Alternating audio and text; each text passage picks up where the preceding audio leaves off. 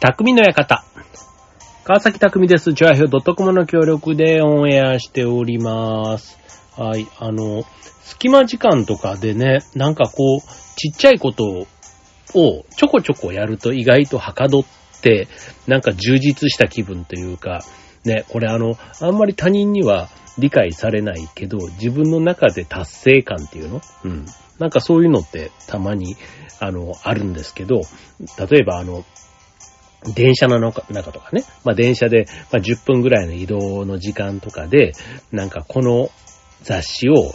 ちょっとパラパラっとだけど読んで、読み捨てたとかね。まあ家にとかにもなんかその、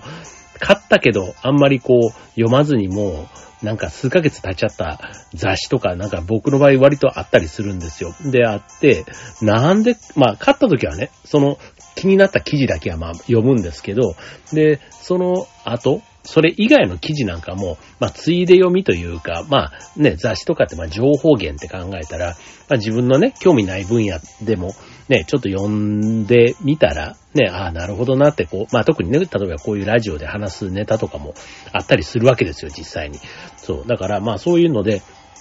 なるべく興味のないというか、あんまり自分とね、縁のないような記事なんかも、まあ、読むようにはしてるんですけど、そうするとね、なんかね、あの、ついついそういう雑誌とかが捨てれなくなって溜まっていくんですね。まあでも、まあ、最後ね、こう、読み、よ、まあ最後ね、せっかく置いてたから、ね、まあ半年前でも情報も多少そういう意味では古いかもしんないけど、まあそれでも所詮半年だから、まあ、使える情報って大変ですけど、今もね、割と生きてる情報が多いって考えたら、まあ最後ね、なんかこう外出の時とかにこう、ね、行きがけに片道20分ぐらいの電車とかだったらね、まあ、バラバラっと見て、で、まあ、降りた駅のね、そういうあの、雑誌とか回収するようなボックスのとこにポッて入れて、ああ、なんか今日は一つね、知識も増えたし、ゴミというかね、なんかそういうリサイクルにもちゃんとね、出せてよかったみたいな、なんかそういうのとか、うん、あとはね、なんだろう、あの、なんか、でもそういうね、ちっちゃい達成感みたいなのって、自分の場合は、ああ、そうそう、だから、あとは、台本を覚えるときとかね、これもまあ、あの、割と、例えば、休みの日とか、ね、午前中とかダラダラしてあっという間に午前中終わっちゃったっていう人、急にね、なんか朝8時とかにこう目が覚めて、こう時間ね、休みの日だからまあもうちょっとのんびりしたいなっていうのもあるんですけど、すごくこう頭が冴えてて、ね、こう、8時ぐらいから10時ぐらいまで2時間ぐらいとか、なんか集中して台本を覚えたってなったりすると、ああ、なんかこの2時間ってすごい2時間、すごいいい2時間を過ごしたなぁなんて思うことがあるわけで、で、で、そんな、まあもっとね、小さい隙間時間にやってることとして、あの、フリマアプリえっ、と、僕の場合はまあメルカリとかを使ったりしてますけど、まあ、メルカリとかと、まあヤフオクはね、あんまりやったことないんですけど、まあそういうね、えっ、と、ものに、例えばあの、ただでいただいたけど、もう使わずに家に置いてあるものとかを、こうね、写真を撮って、うんと、まあ写真だけとりあえず撮って、で、それをね、どういうプロフィールつけて出すかみたいなのを電車の中とかでやると、意外と、まあ、片道でね、もしそれが5つぐらい商品が、候補があった時に、まあ、片道で1つぐらい出品してってやっていくと、まあ、2、3日でね、まあ5つぐらい出品できたりするわけですよ。で、そうすると気づいたらね、売れてたりもして、まあ売れたら売れたで今度、あの、それの発送手続きっていうのもまたね、ちゃんと梱包してとかっていう、まあ手間がかかったりはするんですけど、まあそれもまあ一仕事みたいな感じで、なんか、あの、送ると、こう、なんか達成感みたいなのがまたちっちゃいのがあったりして、はい。ということでね、まあそういうあの、メルカリに、このコロナになって結構やるようになったって、まあやっぱりね、家の整理とかしてると、もうこれ絶対使わねえなって思うものがいろいろあったりするんですよ。で、あの、こんなもの売れるのかいっていうのが意外と売れてたりするっていうのも、あのメルカリのね、いろんなページ見てて、こう、あと検索したりするとね、あの出てきたりし、あ、こんなものもこれな値段で出してる人いるんだとかね、こんなの絶対タダで配ってたやつじゃんみたいな。まあね、なんかそういうのとかでもやっぱ欲しい人がね、あの、見たら、ね、いくらか払ってでも欲しいってなるわけで、そう、なんかそういうものってね、あの、まあ、ある意味ゴミにね、ならずに済むし、ね、あの、この間、フリーマーケット久しぶりに行ったら、やっぱりね、フリマの出品者も、あの、ね、別に10円でもいいから、ね、なんか使ってくれる人にもらってほしいみたいな、なんかそういう感じでね、あの、出品してる方もいて、そう、だかまあそういう考え方もね、物に対してもね、すごく大事にしてるし、なんか地球にも優しいというかね、ゴミを出さないって意味ではね。うん。だからなんかそういうことを、まあフリマを通じて、フリマというかね、フリマアプリを通じてね、実現できるっていうのはいいことかななんても思うわけです。はい。ということでね、今日はあの、そういうね、フリマアプリやってる方、ね、割といるかなと思うんですけど、まあ実際に、その、不要品って言っても、例えば新品で商品価値があるものを売るっていうのと、あと、意外とこんなもの売れるのかいっていうのが、あの、売れたりするっていうことで、えっ、ー、と、今日のテーマ、フリマアプリでお送りしたいと思います。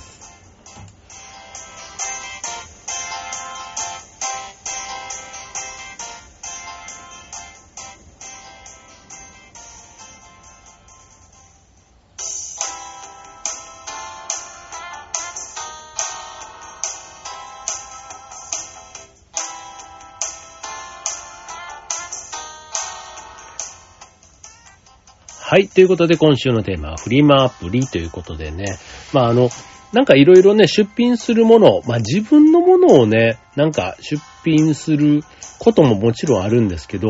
意外とね、家族でこう住んでたりすると、あの、家族がいらないって言ったものが、なんか価値がね、すごく客観的に見れるっていうのかな。例えばあの、化粧品じゃないけど、あの、まあ、うちの場合だと家族ね、神さんと娘二人なんで、基本女物が多かったりするんですけど、まあ、女性が買う。で、女性が、まあ、その、使わなくなる時、ね、割とその流行だとか、あとはまあ一年経ったらね、もうなんかそのファッションと的なああいう感覚でもう使わない、持たないみたいなね、なんかそういう風になっちゃうもの。ただ、パッと見、全然綺麗だよね、これ、みたいなものが、まあそういう風にね、あの、メルカリみたいなところでこう出品されていくと。で、しかもそれがまあブランド本とかだったりするとね、まあ割と、なんか値段もね、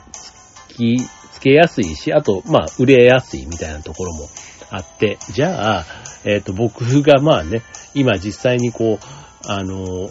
まあ、断捨離とか、ああいうのをやった時に、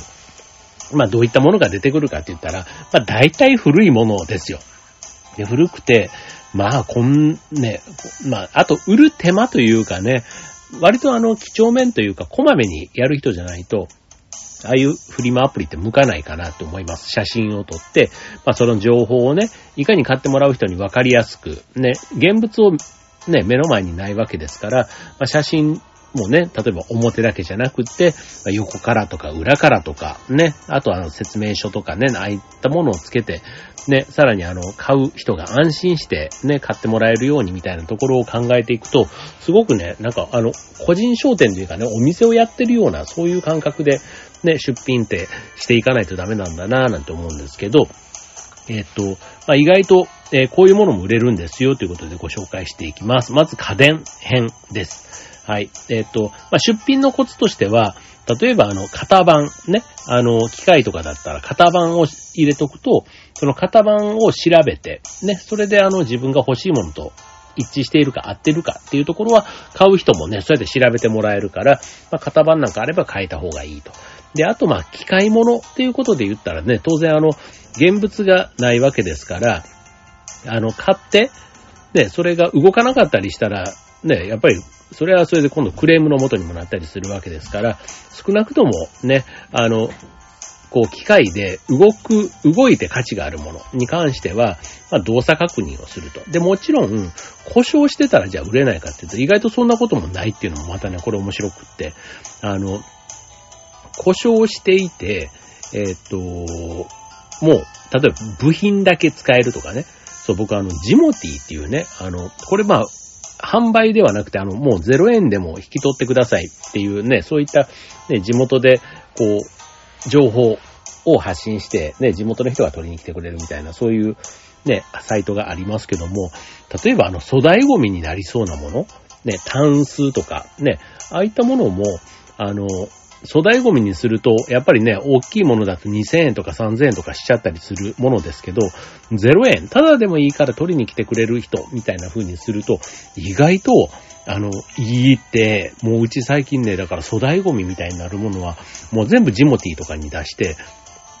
そう。もうで、ただで引き取ってもらえる。で、まあ、ちょっとね、お金というか、あの、パイプベッドみたいなやつとかね、ああいったものだったりすると、あの、有料に、いくらかの3000円とかね、つけても、まあ、普通に買うより、あとはまあ、あの、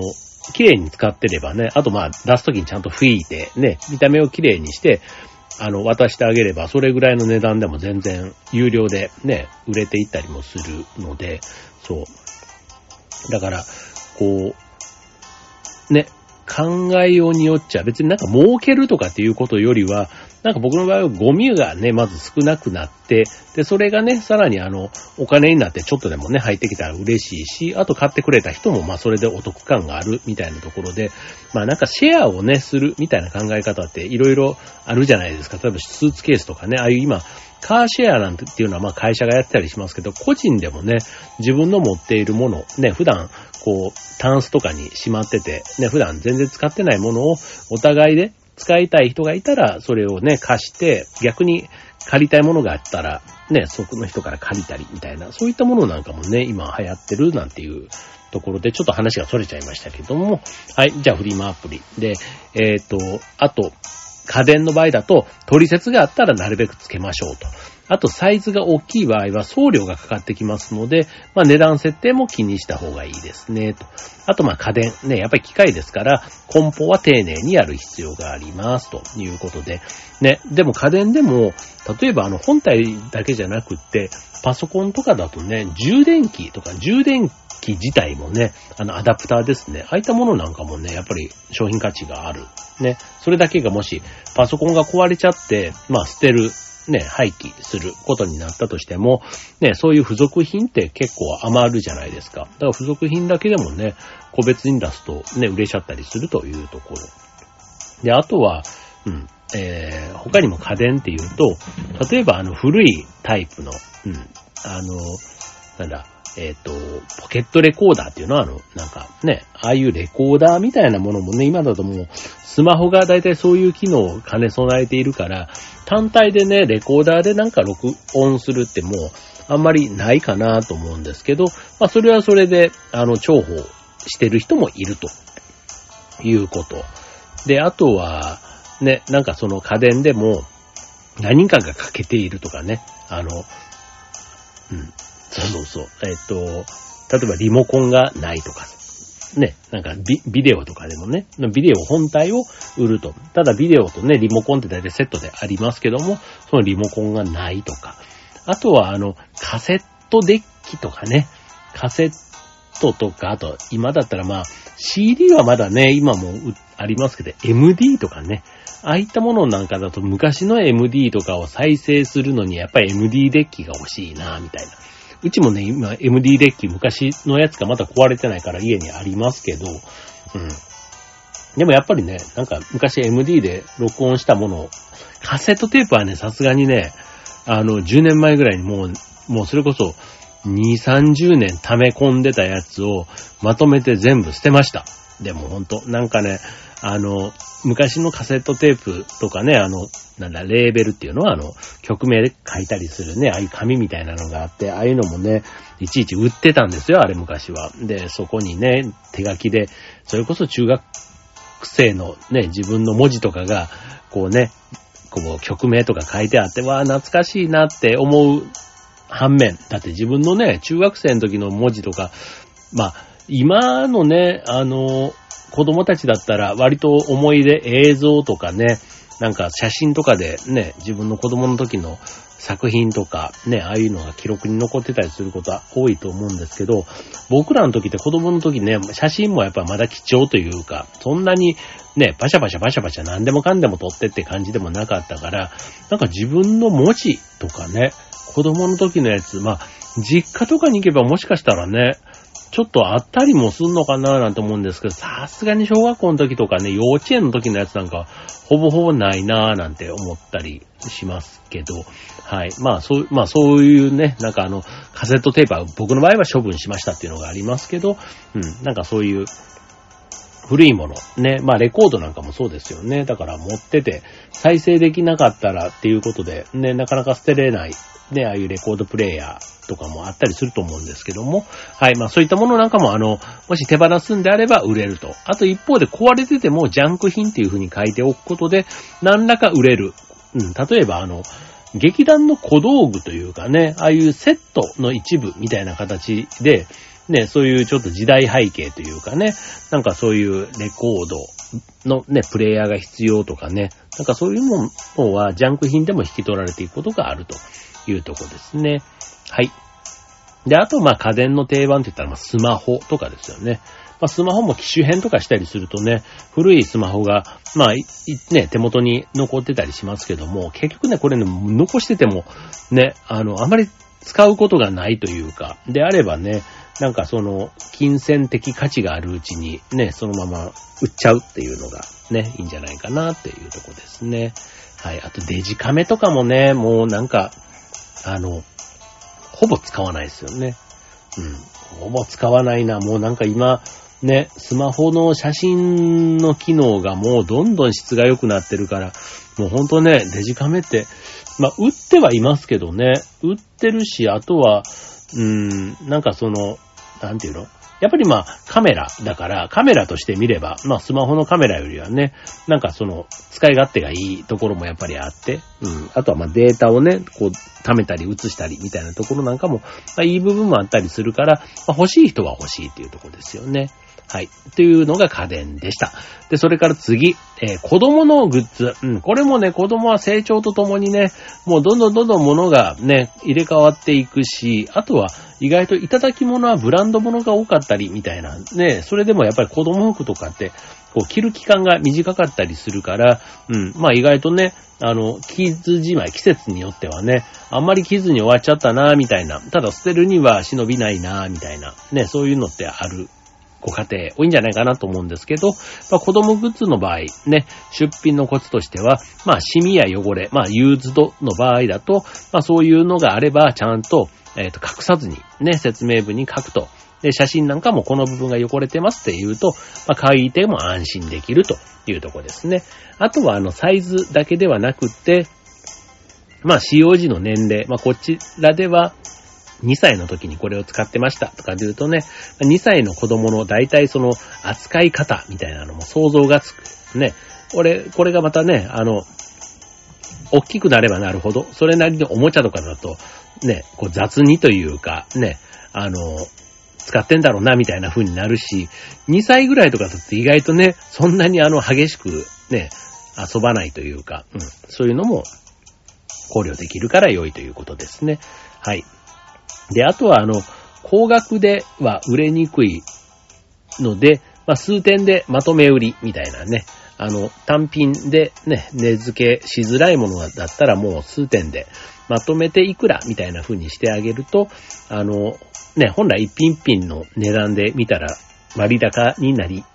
がちというかね、気持ち的にそうなりそうなものも、まあ、まとめていくらみたいな風にして、まあ、お得感を、まあ、演出するっていうのかな。うん。はい。で、えっ、ー、と、あとは、えっ、ー、と、まあ、タグとかね、まあ、子供のものだから、まあ、名前をね、太郎とかで書いてあるようなものは、まあ、なるべくね、それがまた他人に渡った時にね、なんかあんまり、ね、当然その名前、違う名前の子が来たりするわけですから、まあそこはね、相手への配慮ってことで安めにする。逆にそういう安くなったものをね、期待して探してる人もいるって考えたら、まあそういった情報もね、正しく伝わるようにするといいんじゃないかなというところですね。はい。で、まあ子供系ということで言ったら、ね、おもちゃみたいなものもね、あの、フィギュアみたいなものもそうだし、ね、ガチャガチャみたいなものも、意外とね、これもあの、ガチャガチャもね、今、ブームっちゃブームじゃないですか。うん。だから、あの、本当になんか、結果、レアなものとかだったりするとね、コレクターからは、そういったものの引きがあるはずですよね。はい。で、あとはもう子供のもの。ね、特にあの、自分が子供の頃とかってなってくると、もううん十年前だったりするから、割と実家とかにね、そのまま使わずにというか眠ってたりするもの、タンスとかね、物置みたいなところに眠ってたりするものがね、意外と商品価値があったりするみたいなね。はい。まあそういったもので、あとはまたおもちゃなんかもね、やっぱり海外製のね、えっ、ー、と、例えばブロックとかね、積み木みたいな、ああいったものとかでそんなにね、あの、自分が子供の頃は遊ばなかったみたいなもの。で、特に昔のものって、質がいいものが多い。うん。なんか今は別に質が悪いってわけじゃないんですけど、質が良くなる、昔のような質の良さを、良い品物は、なんか昔の値段じゃ全然買えなくなってんのかな、みたいな気がしますよね。うん。ね。あとは、うんと、うん、あと子供の礼服みたいなやつ？冠婚葬祭とか、あと、あの、受験の時だけ来た、来ましたとかね、幼稚園とかね、ああいったものなんかも、意外とあの、出番が少ない割に、ね、なんか捨てるには忍びないなみたいな感じでね、タンスの肥やしになっているもの、多いかなと思います。そういったものも割と狙い目だったりします。これ買う方もね、あの、そんなに着ないだろうって思ってるから、あんまりお金かけたくないっていうのもあるんですよね。そう。だからそういうのが割とあの、売り手と買い手のニーズがちょうどね、かぶさってね、あの、売れていくという、まあ売れるってそういうことなんですけどね。はい、続いて、えー、子供ではなくて、あ、子供の話は以上です。子供関係。続いて懐かしいグッズ。ね。えー、懐かしいって、まあさっき言ったね、お宝が見つかりやすいのはやっぱり実家とかにそういうのがありがち。ね。まあ実家、ね、親は全くそういうの無関心だし、捨てるに捨てれないみたいな感じであったりするから、まあ自分が行った時にね、そのあたり断捨離兼ねて、しかも全く記憶になかったけど見て思い出して、ああ、こんなのあったなーなんていうのが、もう今は全く興味がないからね、もう、あの、どうするって言われたらもう捨てるしかなくなっちゃう。けど、そういうものこそ、ね、あの、値上がりしてる可能性もあるというところで、まあ、一旦ね、フリマアプリとかでそういう相場感というか、どれぐらいで取引されてるのかなって調べてみるのも、あの、いいんじゃないかなと思いますね。はい。そう。おもちゃとかね、ほんとなんか、もう、今の価値観で言っちゃうと、まあ当時、もね、まあ面白かったとかあるんですけど、やっぱりレトロというかね、なんかそれがまた、あの未開封とか質がいい状態でね、あの置きっぱなしになってたりすると、意外とそれ自体が商品価値をね、上げているというとこですね。はい。えー、それから、えー、まあ懐かしいものっていうことで言うとね、さっき言った MD とかもそうですけど、カセットテープなんて言うとね、カセットテープ割とあの、まだね、おじいちゃん世代とかだったりするとね、なんかカセットテープを重宝してる方、だからちゃんと売ってますよね、カセットテープってね。100均とかでも。そう。だから、使ってる方ってね、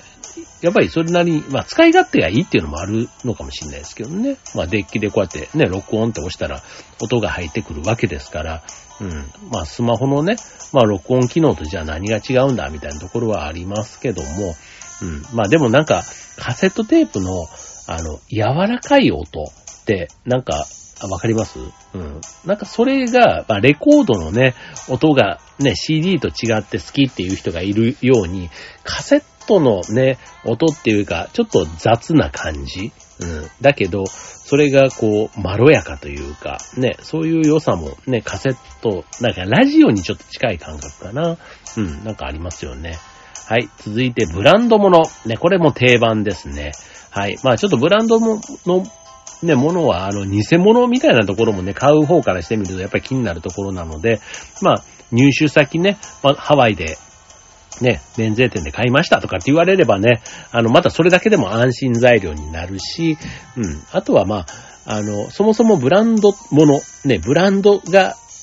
売りなわけですから、まあ多少ね、年季が入っていても、逆にそれが廃盤になってたりすると、それがね、高値になったりもしがちと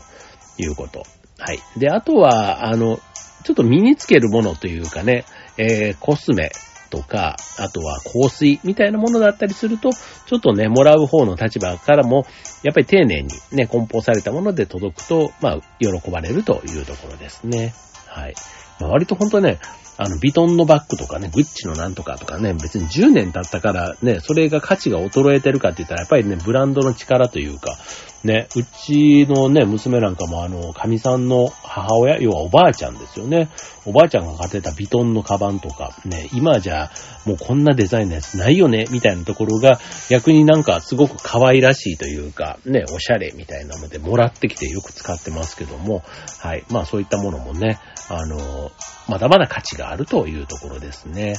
はい。まあ、ブランド物ってね、あの、物だけじゃなくて、あの、ブランドの袋もうね、あれだけでもやっぱり、あの、フリマアプリとかだけで言うと、ね、あれだから、袋だけって何に使うんだろうね。まあ、確かにね、あの、自分ちにもね、そういうなんかブランド物買った時にくれる紙袋ってなんか捨てられない。ね、コーチでも何でもね、コーチとかビトンとか、ね、あの、クリステン・ディオールみたいなもんね、いろんなブランドもの買うと、だいたいね、綺麗な紙袋入れてくれるじゃないですか。で、何に使うわけじゃないんですけど、なんかね、しばらく取ってますよね。うん。でもまあそういうのもまとめて販売すると、うん、なんか買い手があるというとこですね。はい。で、続いてのもの。ね、これも、これもさらに土定番です。本本とか DVD とかね、そういうメディア系のやつですね。これまああの、出品とか梱包も楽だし、まあ本とかだったりするとね、まあ綺麗かそうじゃないかみたいなのもわかりやすいし、あの、本自体を求めてる人、あと売りたい人もね、情報が出しやすいから、うん。なんかそういった意味では、あの、初心者の方がね、やるには一番手取り早いかなって思いますね。はい。まあ、あの、もし、ね、最初から売る前提でね、例えば本とかであれば、なるべくね、汚さないように新品に近い状態で読んで、あの、販売するっていう方が、まあ、値段的には、あの、アピールポイントにもなるしね、あの、値段もいい値段をつけられそうというところですね。はい。あと DVD とかもね、当然あの、ケースと中身がね、ちゃんとあるみたいなところも、あの、見せて、ね、写真とか載せてあげると、あの、判断しやすくなるかなっていうところですね。はい。あとは、えっ、ー、と、暮らしのグッズ。ね、暮らしのグッズ、これももうあの日常的に使うやつ。だから、普通に買ったら、定価で買ったら割とするけど、ね、こういうあの、リサイクル的なもので回ってくるとね、もう普通の半値以下で、ね、手に入ったりするから、ついついね、あ、まあこれだったらまあ、失敗してもいいか、みたいな感じでね、買っちゃったりすることも、ね、あの、正規の値段だったら買わなかったけど、前から欲しかったものがこの3分の1ぐらいの値段だったら、ちょっと試しで買ってみようかな、みたいなね。まあそういう気に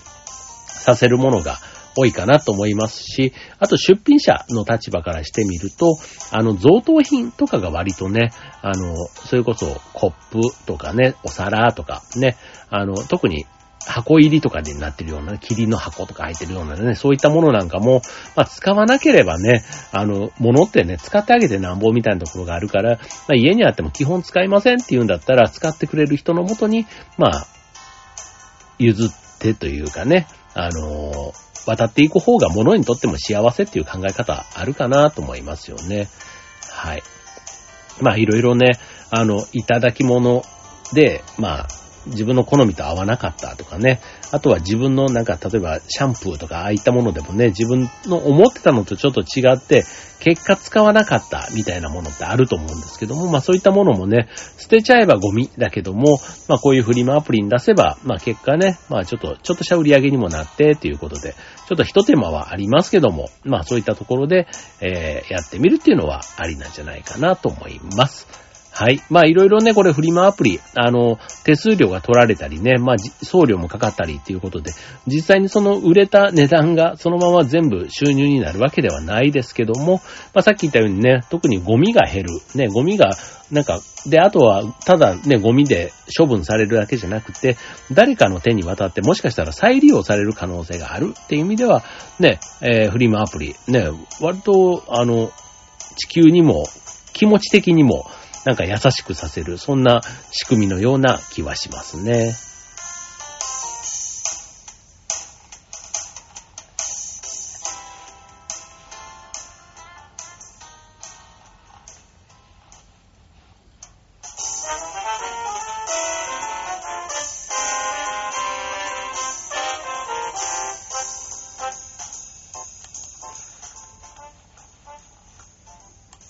はい。ということで、今週のテーマは、フリマアプリということでね、まあ、割とね、このネット主流の中でね、物を売る買うっていうとこに、実際のリアルの店舗じゃなくても、ね、ほぼほぼスマホの中で完結して、ね、あの、家に届くという、そういう、ね、この、購買というか、小売りのスタイルが変わってきている中で、ね、本当はあの、リサイクルとかね、ああいったものなんかもしやすくなったっていうのはね、やっぱりこのネットの普及と、ね、定着というか、ね、使いやすさみたいなところがすごく大きいなって思いますよね。昔だと本当にあの、ね、さっきフリーマアプリって言いましたけど、アプリがなければフリーマーケット、ね、フリーマでしか、ね、そういったものを現物見ながらとかね、できなかったわけだし、ね、そこに行くには、時間と場所とお金と、ね、あとはその手間というかね、やっぱりなんかそういうのがいろいろあるけど、今のね、アプリがあるおかげで、ね、常時出品というかね、それがね、全国の人がまたしかも見てくれるわけじゃないですか。だから、売れていく可能性も高いっていう意味で言うと、本当にあの、ね、結構あの、テレビとかでもね、よくそういうフリマの達人が、なんかその、断捨離をしたい家とかに行って、で、もう全部捨てていいと。で、ただ、ただ捨てるだけだったらゴミになっちゃうけどっていうので、ね、それをフリマに達人が出すと、なんかね、うん十万みたいなお金にね、本当になんか家族旅行代にしたいみたいな出品者のね、その、割とこう希望に近い金額で、ね、売り上げが立っていくみたいなのを見てたりすると、やっぱりね、そういう意味で断捨離をした結果がただのゴミじゃなくって、そういう少しでもね、現金化させられるもの、まだまだあるということで、はい。まあちょっと興味がある方ね、ぜひチャレンジしてみてはいかがかなと思います。はい。ということでね、本当になんかもう最近あの、昼は暑いけど夜はね、涼しくていいですよね。なんか夜ね、本当はあの涼しいと、ちょっとプラスアルファのね、こういうあの、フリマ的なものとかね、なんかちょこちょこやってみたくなりますけども。はい。まあ皆さんも、はい。あの、穏やかな秋を引き続き、ちょっと秋らしくまだないですけどね。はい。まあただ味覚はもうすっかり秋の方がね、主流になってきていますので、はい。実り多い秋をお過ごしください。はい。ということで今週匠の館ここまで。バイバーイ。